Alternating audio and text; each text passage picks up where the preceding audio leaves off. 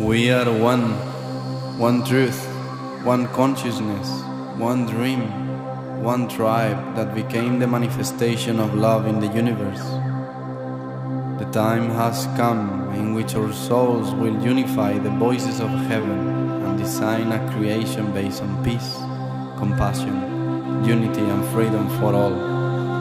By sharing the seed of our hearts, the true vision is established. The path is always love. We honor now the will of the Great Spirit. For all the ones that came before us, brothers and sisters of the same rainbow nation, may the fire of the Spirit make us shine gracefully. May the wind of our intention create the change. May the earth becomes the sacred temple of our bodies. And may the water of our blood remember and resonate the divine memory of the Creator.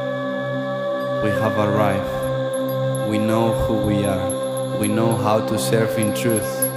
We are one. We came to create the community that will sing the song of the new earth. Love is the way, the life, and the truth. Welcome to the family, dear one. Welcome.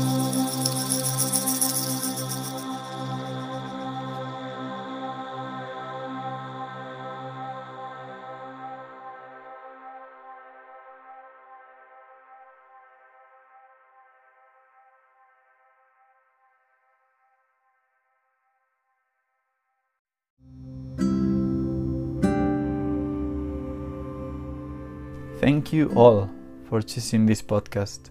Before you can enjoy this episode, I would love to share that we have published several books dedicated to the awakening of consciousness in humanity. You have them at your disposal both on the website and at the link on the biography. Here we answer all questions about our existence, our being, and all life in this universe. May unity and sharing of the heart be our purpose forever, and may liberation, peace, and happiness always reign in the essence of all beings. Aho! Welcome everyone to another solo episode, this time after one month and a half living in India, and especially after becoming a yoga teacher in Rishikesh so much knowledge, so much process, so much still integration of what is to be in India and what is to experience the real India um, through the eyes and through the perception of a Western um, educated mind, I will say. The world is our family, and that's definitely something that we need to take into consideration. The moment we give without the expectation of the result, we are actually becoming one with everyone because we recognize everyone as us, our family. Our family is the foundation. And it's just not the family that we choose in our path consciously, it's the family of blood that we have been chosen for generations over generations, especially to work through our ancestral patterns and through our sanskars, karmas. I feel that um, the process of intuition and instinct, if we don't realize and become conscious of how sometimes we are surrendering to this intuition concept of what we are, we can fall into samskars. We can get attracted to so many aspects of life that are not actually in alignment with us. And this is the discernment point of yoga as well. If yoga is union of the individual self with the divine, with the supreme, we have to start to differentiate as well what is the individual self and what is the supreme. And in that discernment, we can see when the soul never changes. the soul is always pure. So you are always pure. It's the human mind concepts of separation what make us differentiate what make us sometimes follow into the same program same patterns.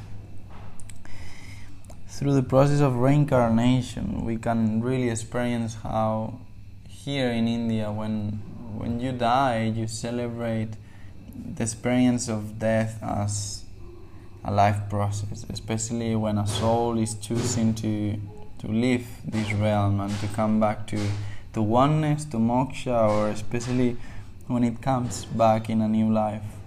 You welcome that wearing white, and you welcome that through knowing that that person that just left, that soul has chosen another body, another experience already. So for that, you don't know that experience of the person anymore. So the only thing that you can do is to celebrate the experience that you live and the learnings that you get taught through that experience with this person. And uh, just observing this, all the comparisons, all the aspects of why family is so important here, why um, the commitment of um, two people as well is something that makes sense, especially in White Tantra, especially in Divine Union, especially in the commitment that we have to know ourselves. In that commitment, we we can divinely choose as well to be with another and to meet ourselves and the depths of ourselves through another person. So, so many things that um, I could say I already experienced in my soul, they were confirmed. And when a person from the Western comes to Australia, uh, to India, they say that actually your karma gets accelerated, and it just happened. I remember when I came to to Rishikesh, all all the time being there, it was like one day was like ten days in a process. Especially because I was learning yoga, doing so much pranayama meditation and asanas I could experience this. I could experience how we need to live our life to the fullest in order to get our highest destiny because our destiny is in front of us. It's like a plate of food.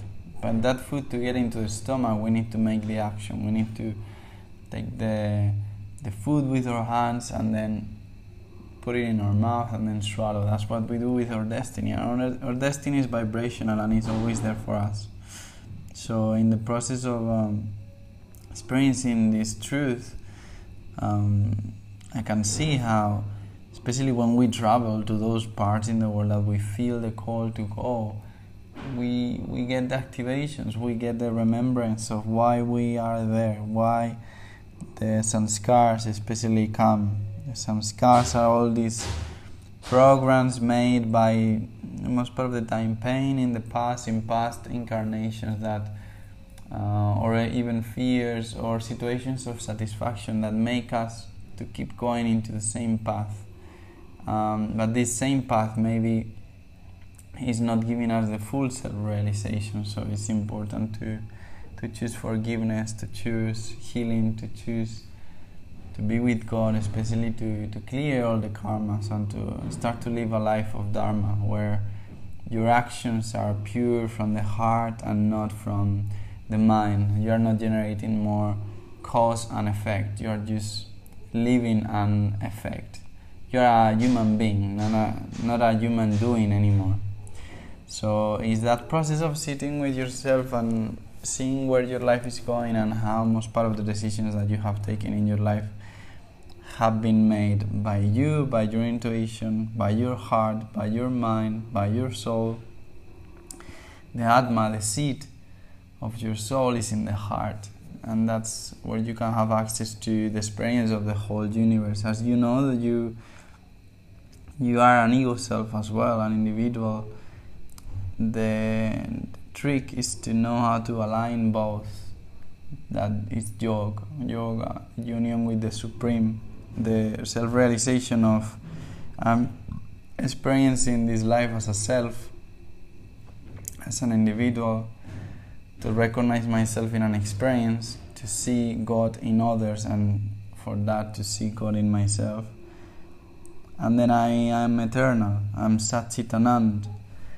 I am eternal knowledge and bliss. Eternal experience of the divine just living in this plane to self realize, to, to enjoy, and to be the creator. And as well, the observer. I feel that, especially, um, the observer is probably the, the one that enjoys the most because he's like sitting watching a movie around him. Uh, so the fact is always knowing when when you're watching the movie that you're watching, you can take action and change the movie. And why would you change the movie? Are you searching for a goal or is something that is coming from the moment? And if it's coming from the moment, who is making that action to move from yourself? That's are all these aspects that we can just go deep into them, especially with awareness, especially with uh, self practice of meditation, of sitting with ourselves, and to recognize that everything we are doing it's dharma. It's meant to happen it's meant to be is written. Self-realizations of every second that is making you make small changes is all meant to happen. All releases of energy emotions moments that you think as wrong moments that you think that you were mistaken it's all meant to happen it's all written in your soul blueprint the thing is, when you can realize that you are living in that soul blueprint, we could call it program, that is pre programmed by your own essence, that is God, you can start see why you are living the movie or the life that you are living. How does the situations how do the situations in your life can make you progress and see the best in them and to utilize them to join more to others, to create a big family in this world. I feel that's the highest goal of God. If we come from unconditional love, why are we still fighting? Why are we still in separation? Well, the fact is that we are not in separation, we are not in fight. It's just our own perception of what we want to see or experience, always product of our own thoughts. So we are actually in love. The thing is, we choose sometimes to go to sleep, or we choose the self over the supreme. But when we choose the supreme, we, when we give selfless service to the supreme through giving to others, through giving to nature, to recognize nature as the Holy Mother, that's when we can experience God. Because we're facing death not as something that is finishing us, is just a representation of our own eternity in the soul. So, in this reality, we are able to change, to create, and this is just purely uh, a playground of God in that sense. So, we can play, we can experience, we can show up, we can allow ourselves to have moments to to rest, to take it easy and and that's fine. Everything you're doing it's it's just perfect. It's exactly as how it's meant to be, and it, it sounds like a cliche, but you're exactly where you're um, meant to be at any moment. Doing what you're doing is exactly what you're meant to be doing.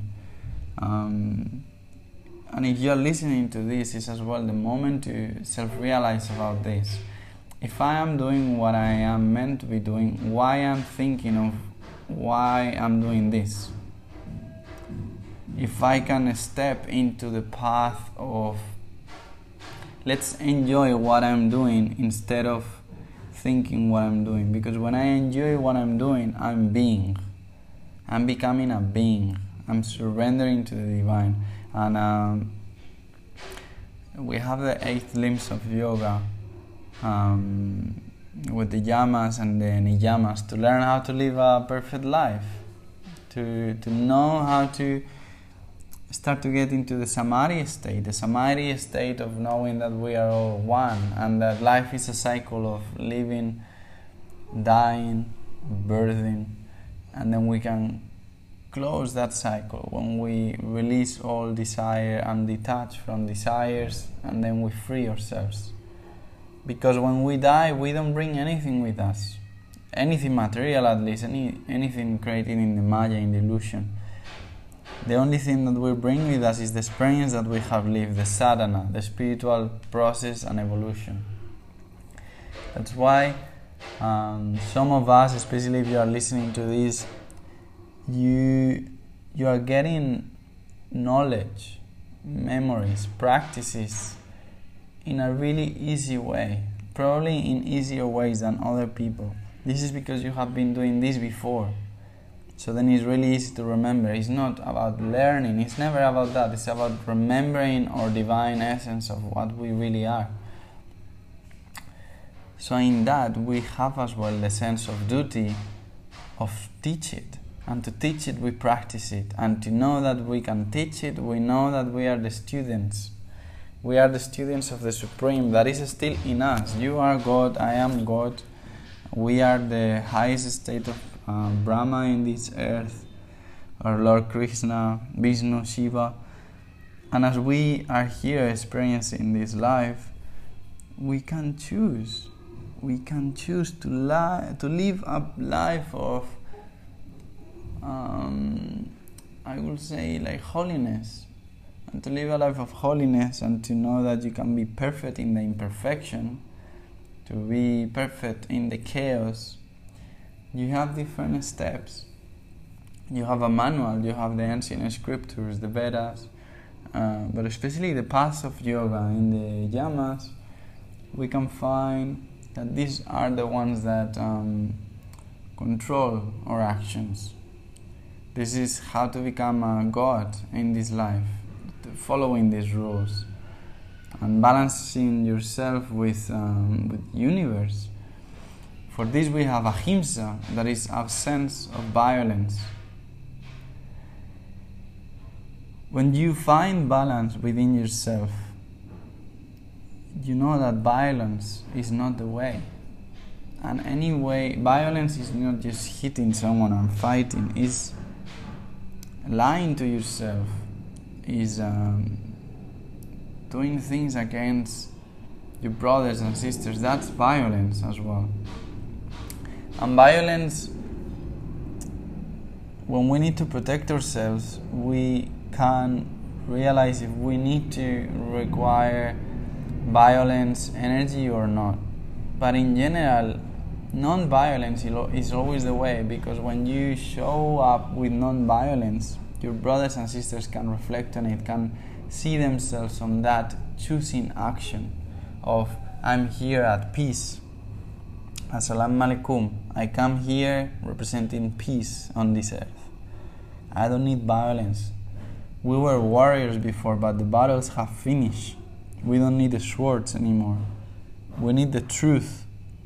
We need the consciousness. We need the bliss.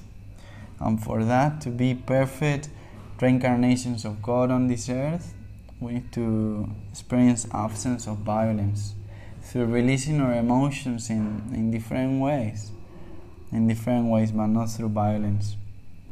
Then living a life in satya, being truthful with yourself and relatives, and living in truth is to recognize that you can be fully honest with yourself in any sense. And sometimes uh, we can utilize love in order to get what we want, and that's not being truthful with, with ourselves, neither. Being truthful with ourselves is to know what's going on in every moment, is to know um, where are your actions coming from, your prayers, your way of being. This is to live in truthfulness, to be honest with yourself, to ask yourself always, I'm choosing this in love or in fear? I'm choosing this in, in full truthfulness with my heart, or there is some tricks, there is some ego involved aspects that want to play out a situation and get what I want. Because you will always get what you need. If you want to get what you want, you will get something against you as well as karma. Like if you want to be a teacher, it will be difficult. But if it's meant to happen and you surrender your will to the teachings and to be the teacher for yourself, you will become that. We have asteya that is uh, non-stealing. Earn lawfully by yourself. Be honest. If you need something ask for permission and ask for it. But it's the non-stealing especially starting from energy don't steal energy. Don't take energy from others. Don't steal objects objects material situations people.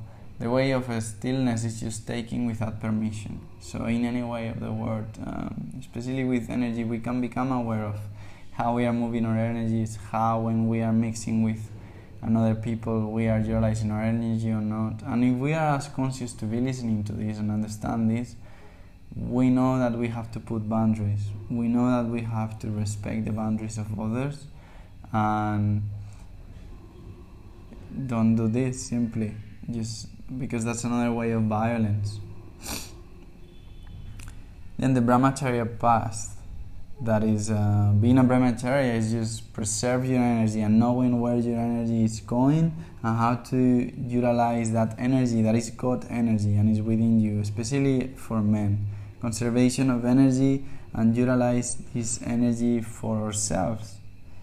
And uh, in so many cases, it could be through celibacy, but in celibacy, there is so many aspects as well that we can share with our partner and I feel that brahmacharya is more about to be able to harness your own energy without taking it from any external source. Just do it from yourself because you have this source of energy that is infinite and is within you and it's always there, willing to keep being for you at any time. So just keep taking um, taking advantage of uh, your own capacity of um, self awareness because sometimes we give energy away when we get distracted with um, social media, um, anything, anything that could distract ourselves from being in the moment, from being present.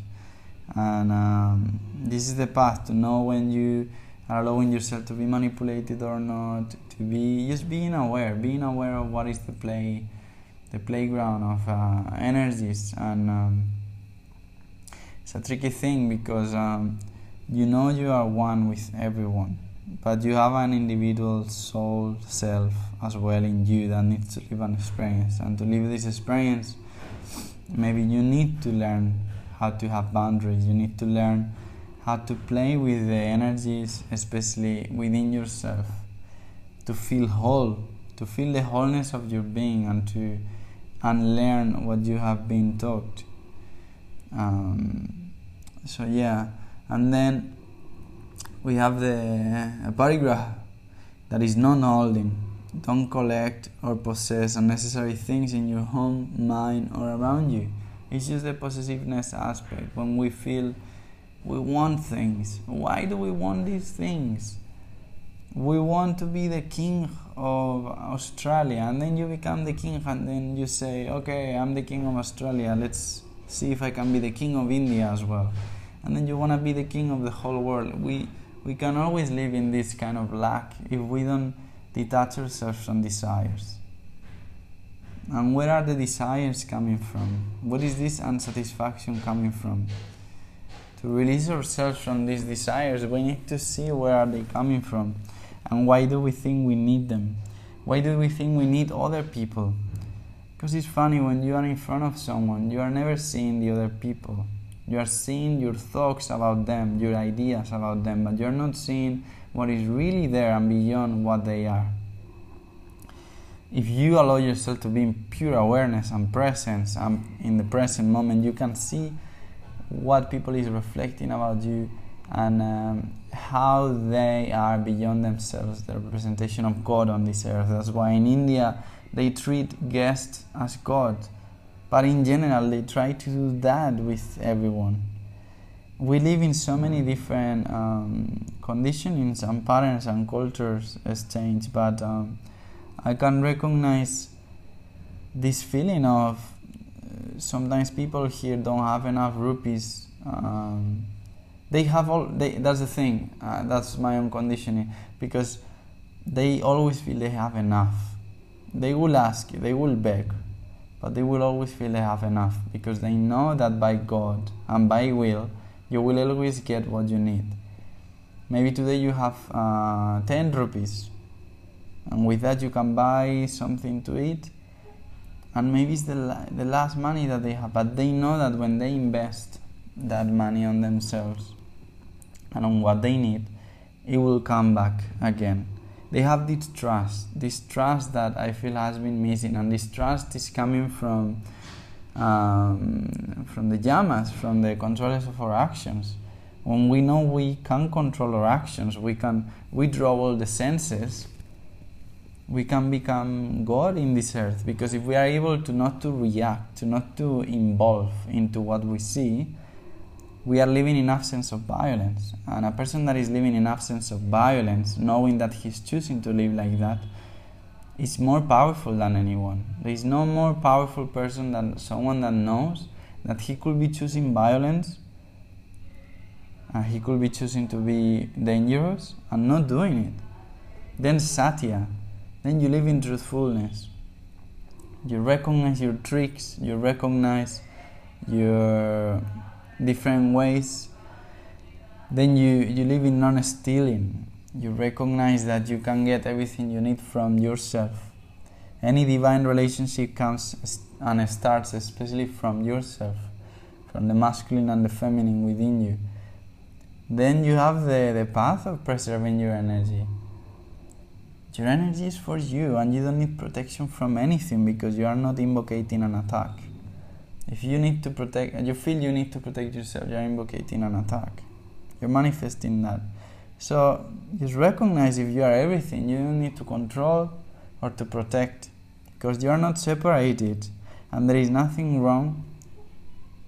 It's all right. It's all good. Because the thing is, as you shift in your thoughts, you shift your reality. As you feel, you manifest. So you can choose what you can feel, and you can transmute the feeling into something that could benefit you.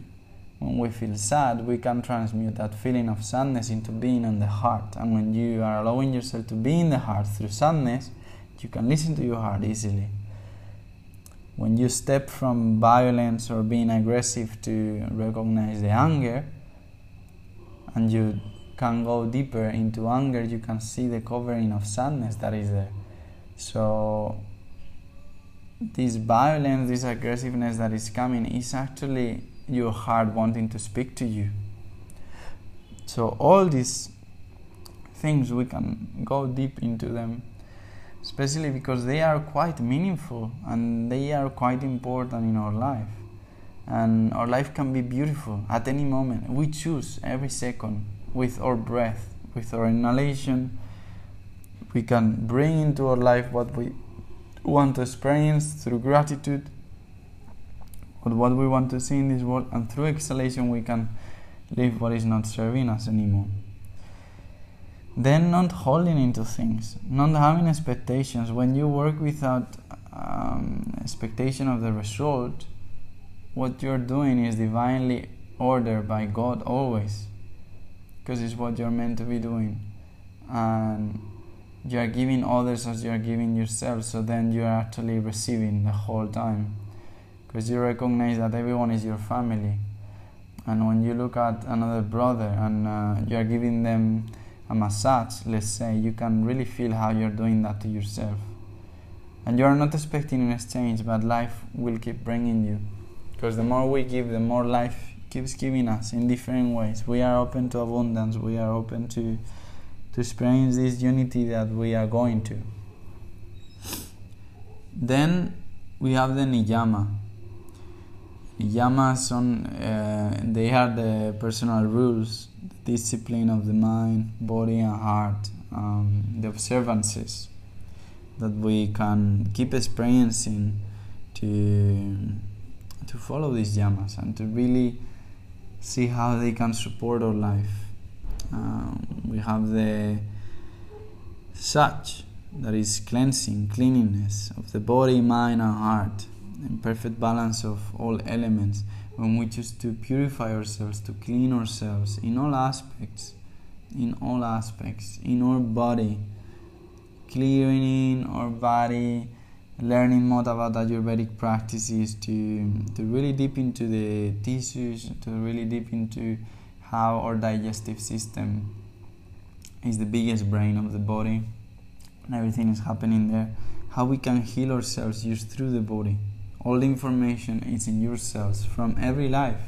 If you know that you have lived like hundreds of lives with all the experience of those lives, you can see how you can get access to some wisdom and some knowledge for yourself now. If you've been a doctor before, if you've been an alchemist, if you've been a warrior, all these qualities are in your soul. But then we need to step into the truth that we don't live in forgetfulness. We think we are, but then we can choose okay, I am awake.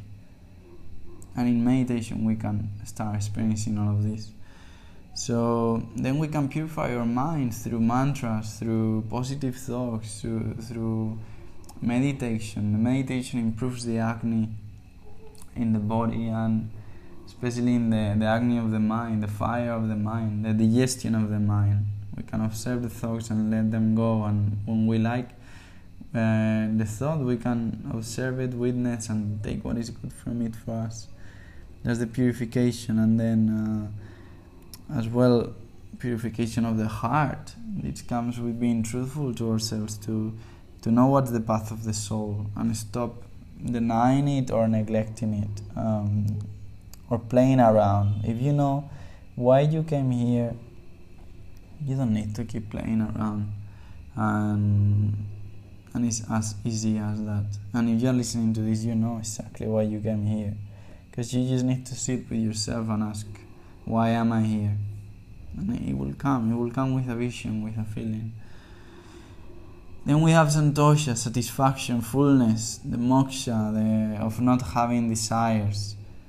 Um, this is just basically a recognition that we are full, that we are whole. If you remove all desires in your life, what is left? Your wholeness. Like, why would you need any material aspect why would you need someone if you can have all of this within yourself. Because we look for satisfaction and it's fine as well. It's product of our sanskaras if we live a life where we believe that we were poor that um, our social aspect wasn't valued and we live a lot of pain in this life maybe we will want to have all these things and to feel like kings and to feel uh, in the material aspect of this because you can be the king when you recognize what your kingdom is. If your kingdom is consciousness, you are the king of that. And to be the king of consciousness is really knowing that I can be happy with nothing. And that is allowing me to be open to abundance always. Because when abundance comes to me in any way of material aspect, I can be satisfied with it really, really satisfied because I know I'm whole and we are whole. So it's just remembering this, this ignorance, these uh, belief systems, limiting belief systems, they don't work anymore because the human soul is awakening again and we are stepping into this point of the galaxy and into this point of frequency in the earth that is really making us, everyone, to really see that we are experiencing this life as God, and God is utilizing us as instruments. So, why will I feel I'm an individual self uh, and I want to get things and live in illusion? Because we choose this, and God choose this as well for giving us the freedom of this reality. So, He's not judging it neither, because this illusion is as well part of God and when we reject something, we are rejecting God as well. And in this illusion, we can play. We can play with the characters. We can play with um, the characters that we have in our being, and uh, to play in, uh, with a pure heart, and uh, it's really giving ourselves that space of uh, self-reflection into what we are bringing into the world, and knowing as well that there is nothing that is uh, pushing us to do anything else of what we are meant to be doing. Especially after generations, I can see how one generation maybe people suffer a lot and had concepts of uh, limitation, but then the next generation coming from this generation is much open, much more open, much more willing to accept the process. The people that had really tough childhoods now they learn from it because that's the wisdom of trauma, that's the awakening of consciousness as well. Because we don't want to treat others as we um, got treated ourselves by a lost perception of Gundin. We want to treat others as we treat ourselves, and that's a general rule. And we want to even treat others better that we got treated if we suffer. So that's what happened with our kids as well. So we are breaking all these chains for the future generation. And that's happening, you want it or not, um, because it's the God will. It's the process of the of the earth recognizing itself through through us as instruments. So for that we need tapaha, that is burning of impurities through discipline, pranayama, meditation, asana. This is the discipline, the discipline of knowing who you are, and to know that to sustain anything in life, you need to sustain vibrationally that aspect of yourself. If you want to be a yogi and to keep this state of samadhi always, you will have to make an effort. The destiny is in front of you, but you need to take the food with the hand and put it in your mouth. So it's going 100% to the fullest, to the fullest. And burning the impurities through your own discipline. And discipline can be seen in so many ways. Discipline can be used the normal aspect of becoming conscious. Every second you can become conscious of your breath. This is discipline. Because when you're conscious of your breath, nothing can touch you. You are in, in, um, in the ownership of this reality when you are in your breath. When you are focusing in the point of the nose, in this uh, crossing point between the inhalation and the exhalation, that's where enlightenment is. If you focus there, that's the enlightenment is just there, straight there. Because enlightenment is just it's just a state of knowing that you choose here to be witnessing, to be enjoying, to be creating, and that you are love, and there's nothing else. The rest is all perception and illusion. It's all an illusion. So um, we can get stuck into so many aspects of what we see instead of what we want to see through the inner world and being manifested in the outer world. But it's all witness. It's all your own witness and uh, you can change your own witness as well and it, you can think you can change it but actually you see it as your soul is. When it changes and we have a different perception of pure oneness is because it's witnessed through the mind. So it's just keep working on that through the breath. And uh, we are all getting there and we are all learning how to do it. And uh, there is shortcuts, there is ways of getting it, but I, I, I feel like in the end it's just the right hand of doing things that is just discipline. Taking the time every day to, to clean yourself, to cleanse, to purify yourself, to take care of your body, to take care of your mind, of your heart. And then having moments of pure satisfaction without anything external. Just sitting with yourself, breathing five minutes will give you full satisfaction of your being because that's when you're burning impurities. When you're not reacting, you're not involving in the external, and you're not having, or you're making an effort to release the attachment of the desire. Because it's funny, we have an attachment for the desire. We get the desire done, and then it's a next one. We want to eat something, we are craving something, and then we eat it, and the next one. So, what, what is this solving? If a craving is an unhealthy craving will be something like I need this or I'm gonna die.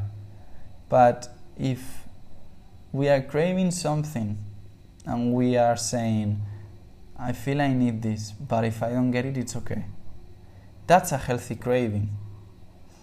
And in Ayurveda, when you feel this, especially through the different tastes of food, it's healthy. When your stomach or your own experience of being hungry is like I, I feel I need something salty, but if I don't get it, it's fine. It's your own body telling you you need something salty. So it's listening to the body, listening to the feeling. We can really heal ourselves and realize about this. But when it's something like I need this sweet or or I die right now, that's an unhealthy craving. So we can start differentiate when an unhealthy craving could be a sanskar, could be to go always into toxic relationships because we feel we deserve to experience this low frequency or um, no low just this experience of uh, uh, learning through suffering. But uh, that's a sanskara and maybe it's intuition but then we can sit with ourselves and be like okay let's let's go to the origin why i always tend to to do this. And we can see we can see if it's coming from childhood if it's coming from another life if it's coming in dreams we can ask our dreams to be shown in the astral uh, where is all this coming from? And we can get so many answers because we have so much guides around us but if we don't ask them to show us they cannot um, help us because they they are there not to get involved. They are there just to witness and to help your way with some wings. But um, you can always ask them. And you know if you feel that you cannot see them or feel them you can actually say a statement like hey guides just make something for me to realize you are there and keep guiding my path through through something i could see in this reality. It could be numbers or anything. Then we have the svadhyaya that is self-knowledge. Meditate on yourself on your body on your mind and your heart. Self-knowledge how important is to know yourself, to know who you are, to really recognize who I am, who am I. Who I am is everything. Who I want to be is the self. Who I become is destiny. Who I really am, just God knows, and God feels for me. And uh, the more we do these practices, these yamas and niyamas, the more we can keep becoming the, the divine instrument. Because when we are letting go the aspects of um, human illusion, the more we can step into being instruments of the divine.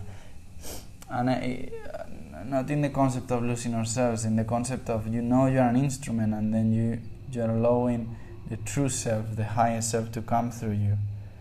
And um, that's the real that's the real knowledge, that's the real power. Because then things in your life will become magical. When you believe in magic, you start to see magic everywhere. And uh, magic is just representation of what this reality is. It's a game. It's a game in uh, so many ways, and it's a game for us to learn to take care of our mother, that is the earth. It's a game for us to to enjoy the sensations, but as well for us to, to know what is the discipline of withdrawal the senses when we need to. Um, that's why we cannot judge others because they are still parts of our identity wanting to enjoy themselves in different experiences and uh, sometimes we can perceive family people around us that is suffering a lot and the best thing we can do is to honor them. Not to ask them to change just to honor them. Thank you for going through this because you're going through this for me as well. And um, we can consider that as well that um, if, if we don't experience something doesn't mean we don't have the compassion to feel with others as well because they they're going through something because they choose to go through something but uh, they need to go through that for us as well. Because maybe it's not our life to go through that kind of suffering but we went through it before. If we are experiencing it and witnessing it because it's in our awareness. Um, so yeah. Iswara Pranidhana is surrender to God and the natural transformation of the divine. This surrendering to God is the real purpose. Um, is the real purpose of uh, Dharma. Surrendering to God is the Dharma. Is to really know that you are not the the person that knows. You are the knower itself. And when you know, you know. And you don't need to show that you know. So God is manifesting through you at any point, in any way, in any way.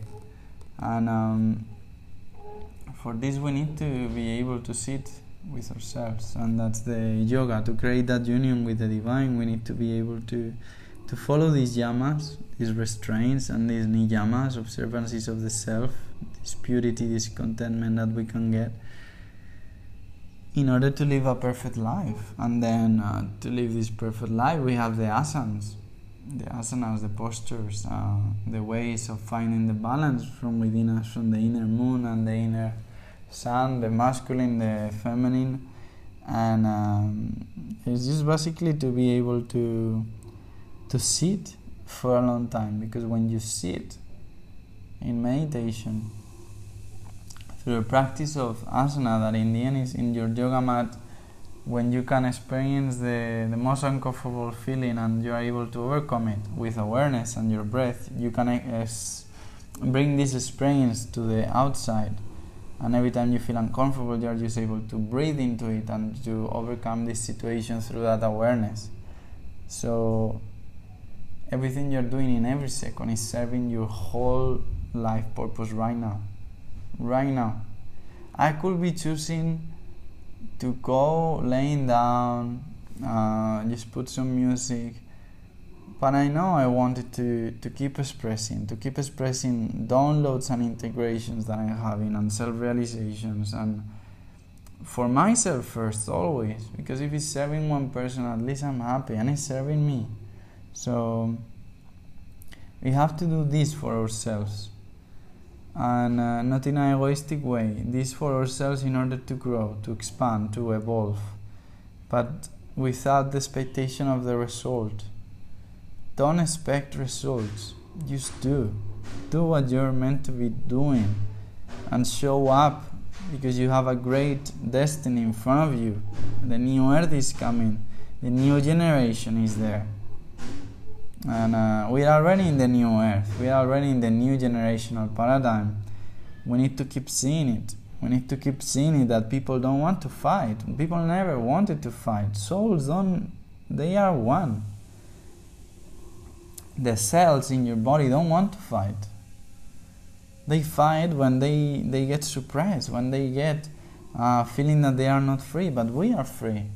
And we are cells of the universal mind of god so, as we are part of the universal mind of God, our mind is the mind of God, so we can manifest and create everything through that. Then we have pranayam, breathing, activate the sushumna, that is the connection between the nadi ida and pingala in your nose.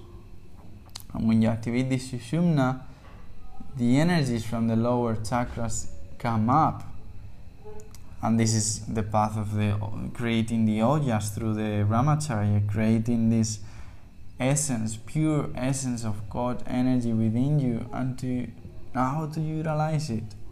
Understand your chakras understand your your points in the body as a vehicle a vehicle that represents the whole universe. That you have the sun you have the moon you have the planets within you. You are the cosmic plane playing through you in your body.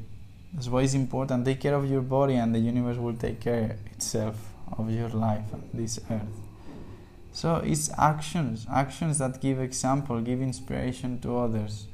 And instead of telling people what to do, let's tell ourselves what to do. I learned this, it's not about teaching others, it's about teaching yourself, becoming your own teacher, and that will make you the teacher. But if I don't express what I teach myself and what I serve myself first, I'm not serving anything provable or rightful. So through this pranayam, we can get to the next level control of the senses, uh, become bodiless through the body. It's a way of Tantra as well. To know that in the breath, we detach from the body. And then pratyahara, the withdrawal of the senses through that breath, is when we are removing the senses. Removing the senses is detaching from the external desire, the external satisfaction, the external illusion. And um, in this withdrawal of the senses is really powerful because if you are able to control your own senses, who is going to be able to control you? You are able to recognize when you're having a, a moment of unconsciousness and no control, you can identify the moments that you are conscious and you are in control. And um, when I say in control, I'm not saying in a way of manipulating things. I'm saying when you are in control is when you are aware of what's happening and you can change it. Then at any point we have the opportunity to do dharana, that is focus. Focus into something to get the qualities from. In the Yoga Sutras of Patanjali, we can see how if we focus our mind in God and we meditate in God, we chant to God, we serve to God, we become God. And to know God, you have to become God. And becoming God is to know that you don't need to know anymore through the mind because you know through the soul. That's knowing God. Surrendering full to let your mind to feel you're a fool. because the mind will want to fight it and will resist it because it's too much information. Is the, the ant that suddenly realizes the universe and then she realized that she thinks is is free for sure, but she is still following a divine order. The divine order needs to be always there because it's like in India, you will see so many cars going everywhere, and cows and dogs, and everything is just a big chaos, but there is perfect flow in that chaos because everyone is surrendering to their own function. And when you surrender to your own function, you are in God. And when you are in God, you become God. Because then God chooses yourself as an instrument to act and to do and to be. So concentration, focus on what you want to concentrate on, focus, you, you will get it. You will get it, you will acquire.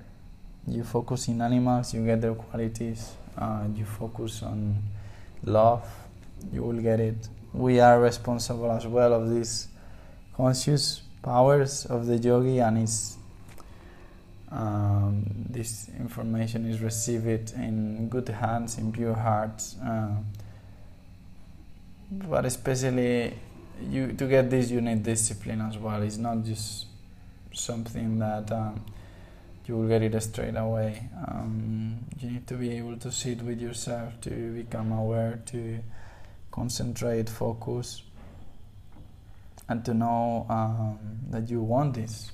You want this from the soul, not from the ego.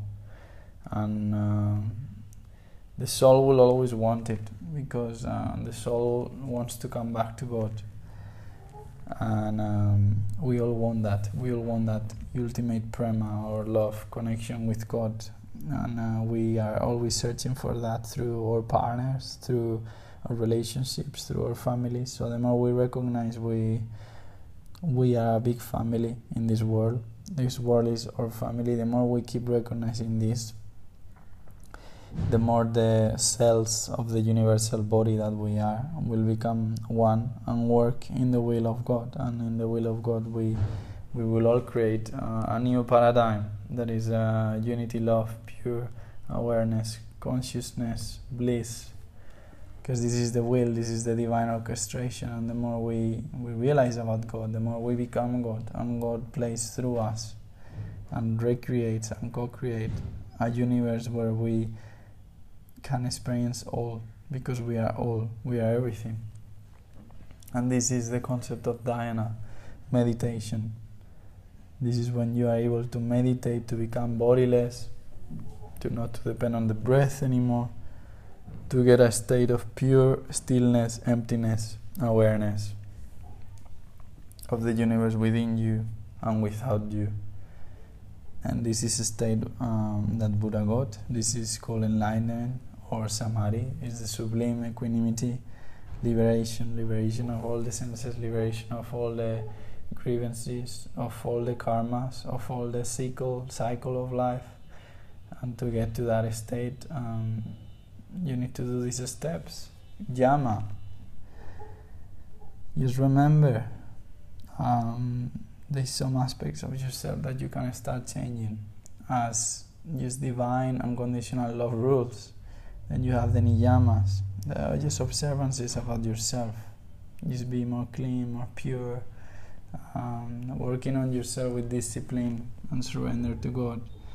And then you, you move your body, you move the energies. And asanas can be workout as well, can be so many practices that um, that are really helping you, um, not just for you to sit because it, it's interesting. The moment I realized, so yoga basically it's to do everything to be able to sit for a long period of time and and become empty. That's it. it's not just that. In every in every breath, in every conscious act, we we are becoming we are becoming God, and uh, this is just helping us to live a life focusing to being the creators. And then, if you know you're the creator and you have a pure heart, you can do so much for this world. And um, yeah, then through pranayama, becoming conscious of your breath, pratyahara, withdrawal of the senses, knowing that you don't need addictions, you don't need to cover traumas, you don't need to um, cheat yourself. Because you are conscious. And if you are conscious you can change anything in one second. Anything any concept of perception of wound you can go to that moment and just change it change it it's all in your spine information and wisdom it's all in you you have all the planets all the cosmos within you and that's the dharana concentration. Concentrate on the sun, on the moon. Concentrate in God. Concentrate in the instruments you would love to keep learning. Concentrate in love. Concentrate in peace. Visualize a whole earth with nature growing everywhere, with people helping each other in community, knowing that we are all family. Imagine that. If you are able to concentrate on that, it just happens and it will keep the vibration high for your life to keep finding those souls that are in the same alignment, in the same vibration. And you have dhyana, meditation. Make your life an act of meditation. Your life can be a whole meditation. If you know how to make your life conscious, and if your life is a meditation, you are the controller, you are the witnesser, you are the, the enjoyer, the creator of everything. And you're a really powerful person. And power um, without suppression. You're a powerful person because you know you are love. And then you will do everything to keep spreading that love and that light. Because all comes back to oneness. And then samadhi, that state of liberation, liberation of the of the mind concepts, of the body, of the heart. Because these are all tools, tools of knowledge that we can utilize. And um, I feel it's really interesting to, to know where we are at any point in our life, to know that we can always grow to know that we are always in, in constant evolution and uh, in this constant evolution we we know we know that we support each other and uh, it's important as well to know um, especially after knowing the, the good things that we can get to know how to regulate this one these obstacles on yoga that we have is when we eat too much or we sleep too much when we do too much workout. Too much workout is when we utilize a lot of energy just in the body instead of in, in the mind and the consciousness, in, uh, in not allowing thoughts or expression or outer realities to enter. We need to be masters of our own energy, and this involves eating. If we eat a lot, we will utilize a lot of uh, energy into digest, and that will make us sleep and we don't want to sleep. We a yogi is full able to sleep just four hours because he does so much practice with the breath that he gets so much prana and he's so conscious of the breath that he sleep uh, breathes slow like an elephant and the turtle and they are the ones that live the longer so you can see that then too much talk. When we talk a lot, we lose a lot of energy, and um, sometimes we don't get anywhere. Sometimes we just need to talk a specific small things, clear, quality, quality thoughts, and knowing that our talk our manifestations, our spells. That's the, a big important part. Um, then another obstacle is not following the rules, and when we speak about the rules, we speak about the the discipline, the rules of being a good human being, to being right for everyone, and to um, I feel that uh, this concept is used basically when you get out of what is to be a right human being and uh, that following the rules of natural law as well and uh, how we can live embracing each other uh, through ancient practices and, and knowing that as well everything is relative. Everything is relative because what could be rules for you could be rules for me uh, could not be rules for for 10 people. So and the same with violence and the same with all aspects of being truthful to yourself and because uh, sometimes we require of um, you know anger is coming from love at the same time and sadness and uh, shame can come from love as well. It's all coming from love in different forms. There is so many uh, feelings in different forms that we experience and that we can utilize in our own benefit. And the most important thing is the energy the energy that you share, the energy that you allow yourself to enter on. And for this, there is an, another obstacle: is the not too much meetings. When we meet too many people, uh, we are investing a lot of time into meeting people, meeting people. We are receiving a lot of impressions. So we are receiving a lot of impressions, a lot of energies, and uh, it could make us confused. It's really important to have self time, self awareness, self uh, space to to really recognize yourself and where you're going, and yeah, and just especially knowing that in the end you are the one choosing choosing for your life.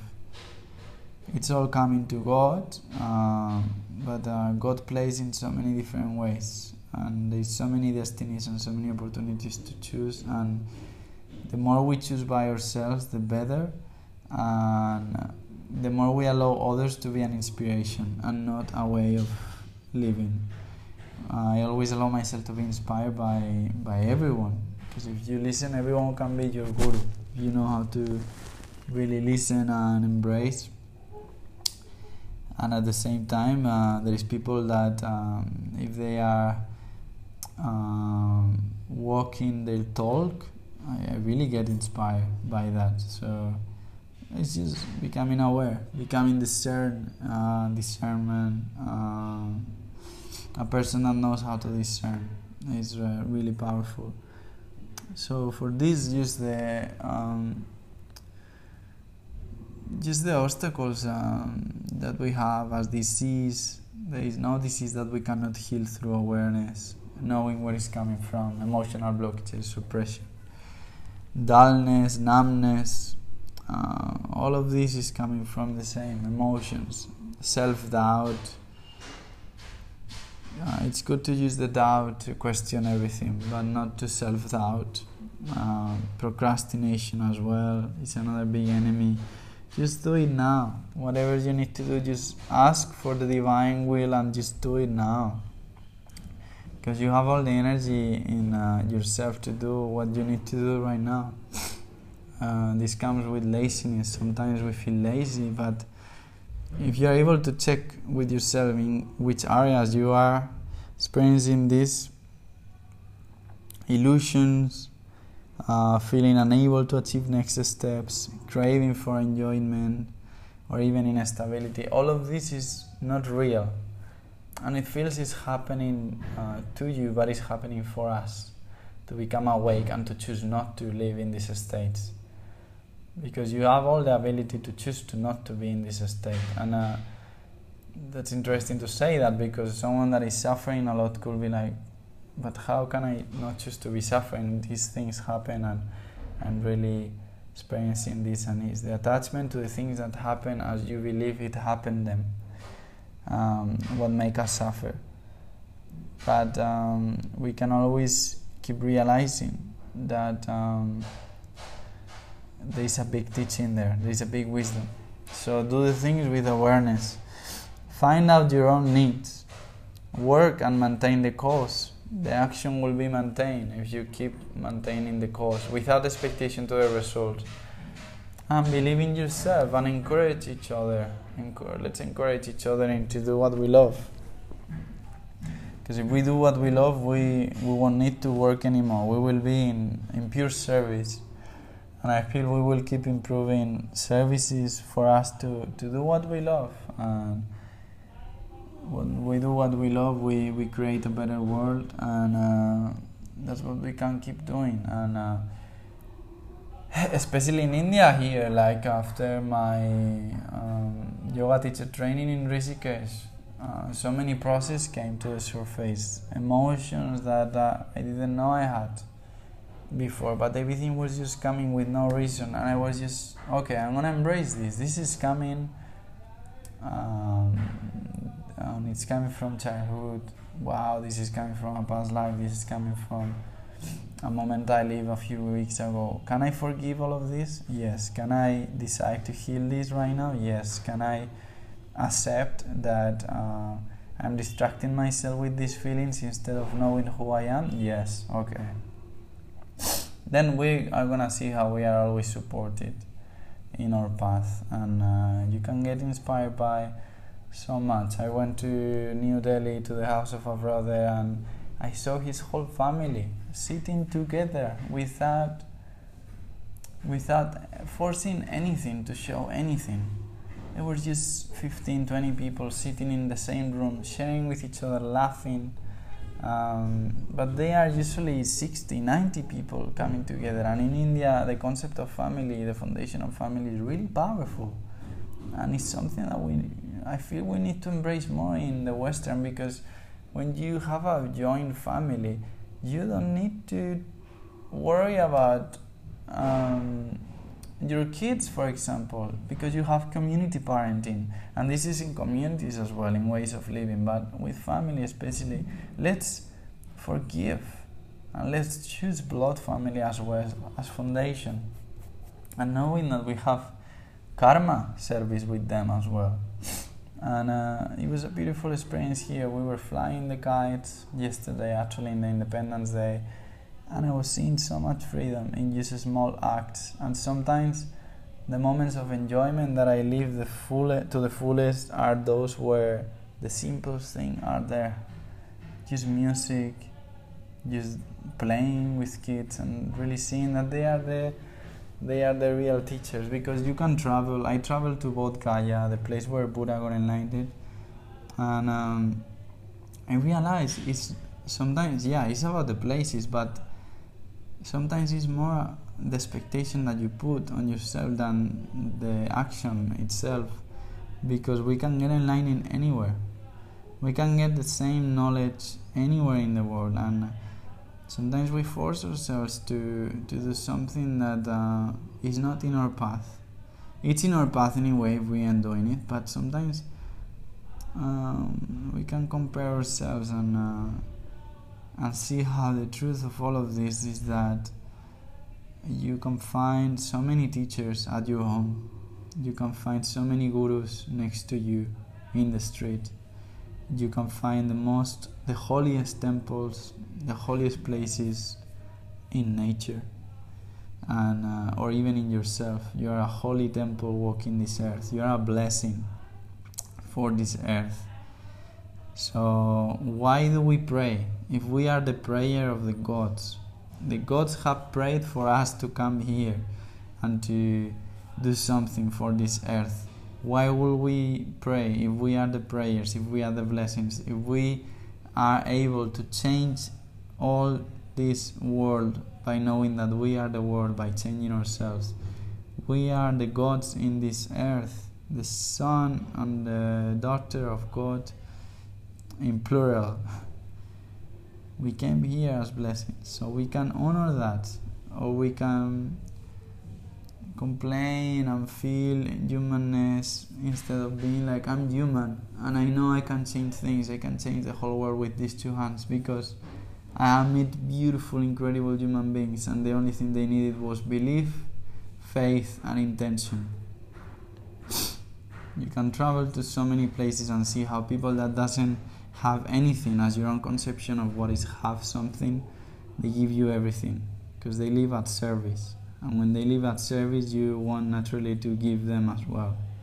And the universe give back.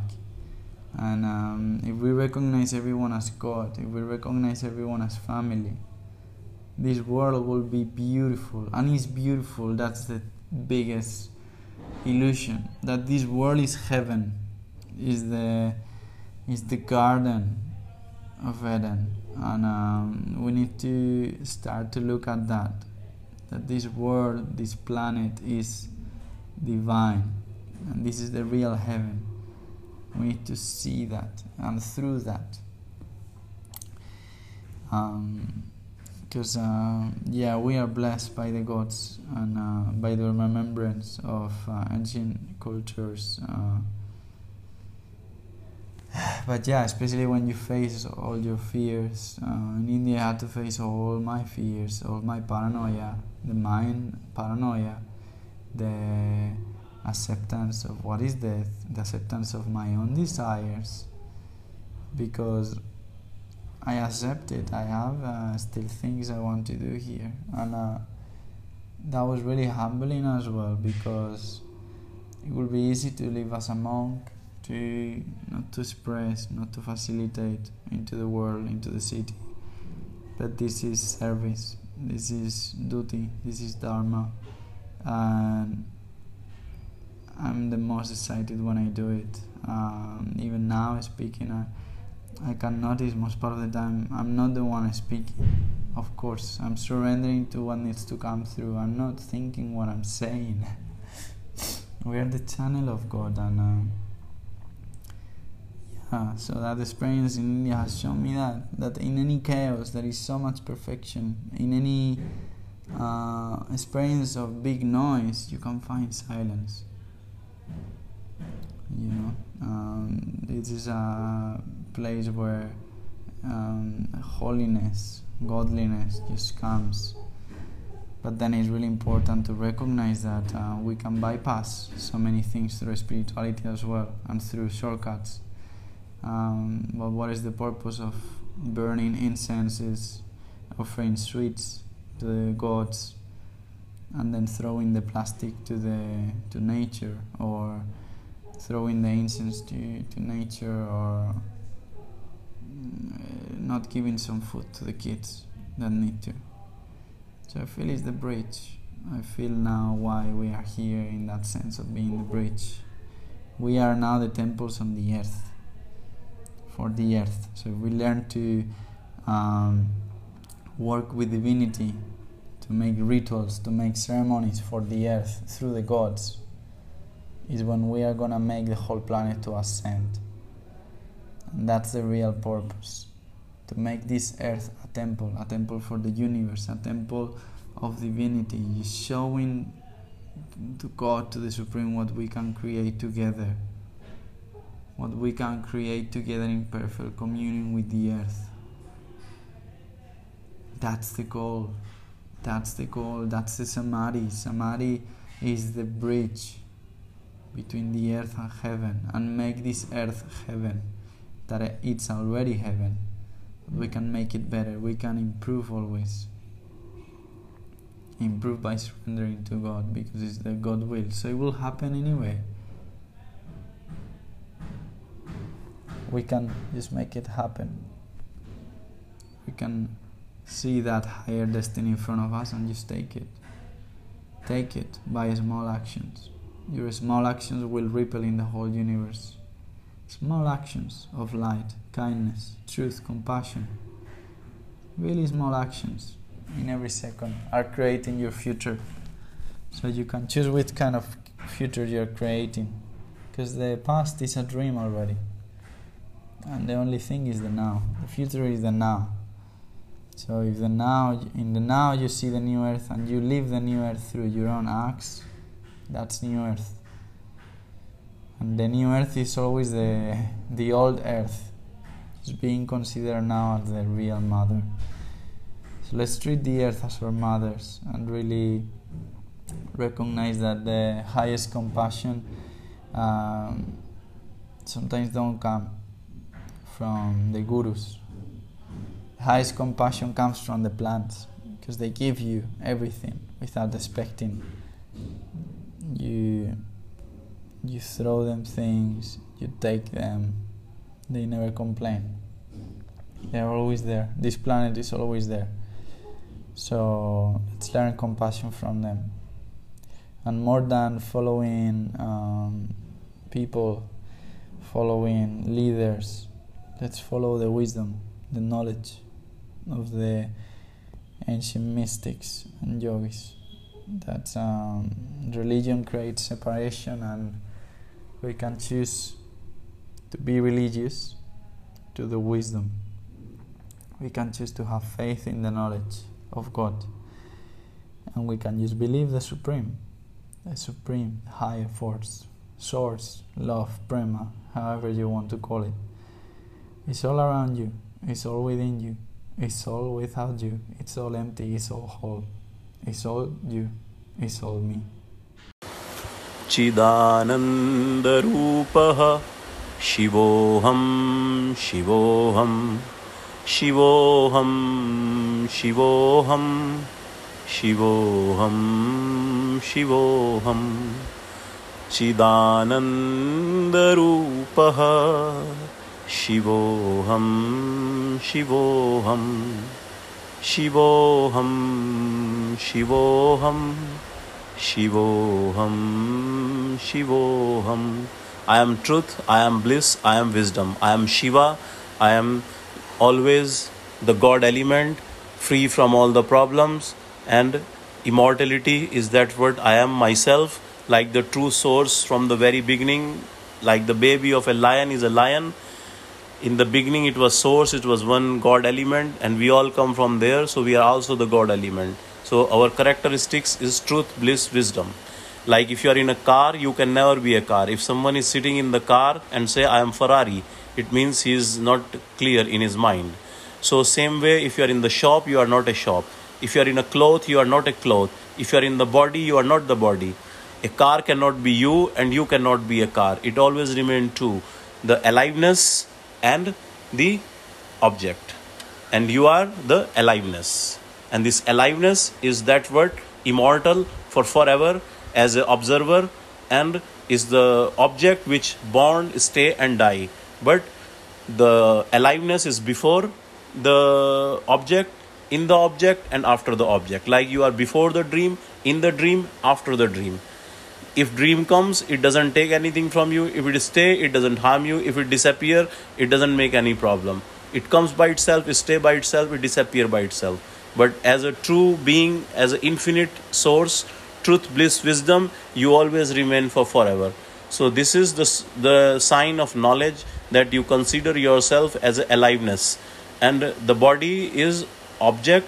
You need to take care of the body and of course you need to have a right um, food to eat. Don't eat the tamasic food. Don't drink uh, alcohol. Don't don't use drugs. And uh, be with nice people in your life so you feel good in your uh, their company. If not good friends sometime you don't meet then read the good books if you don't find the good book then chant this mantra. If you don't can chant the mantra then visit nice place where there is a positive energy. And if not that then just sit down in the room and feel what do you want and do it. So if you follow these advices your life will be realized as a god element which is always there. It doesn't mean that you will discover something you will be something else. You always remain a god element but you will experience it and you will be able to let experience other people by your own presence. Have a nice time. Good life to you.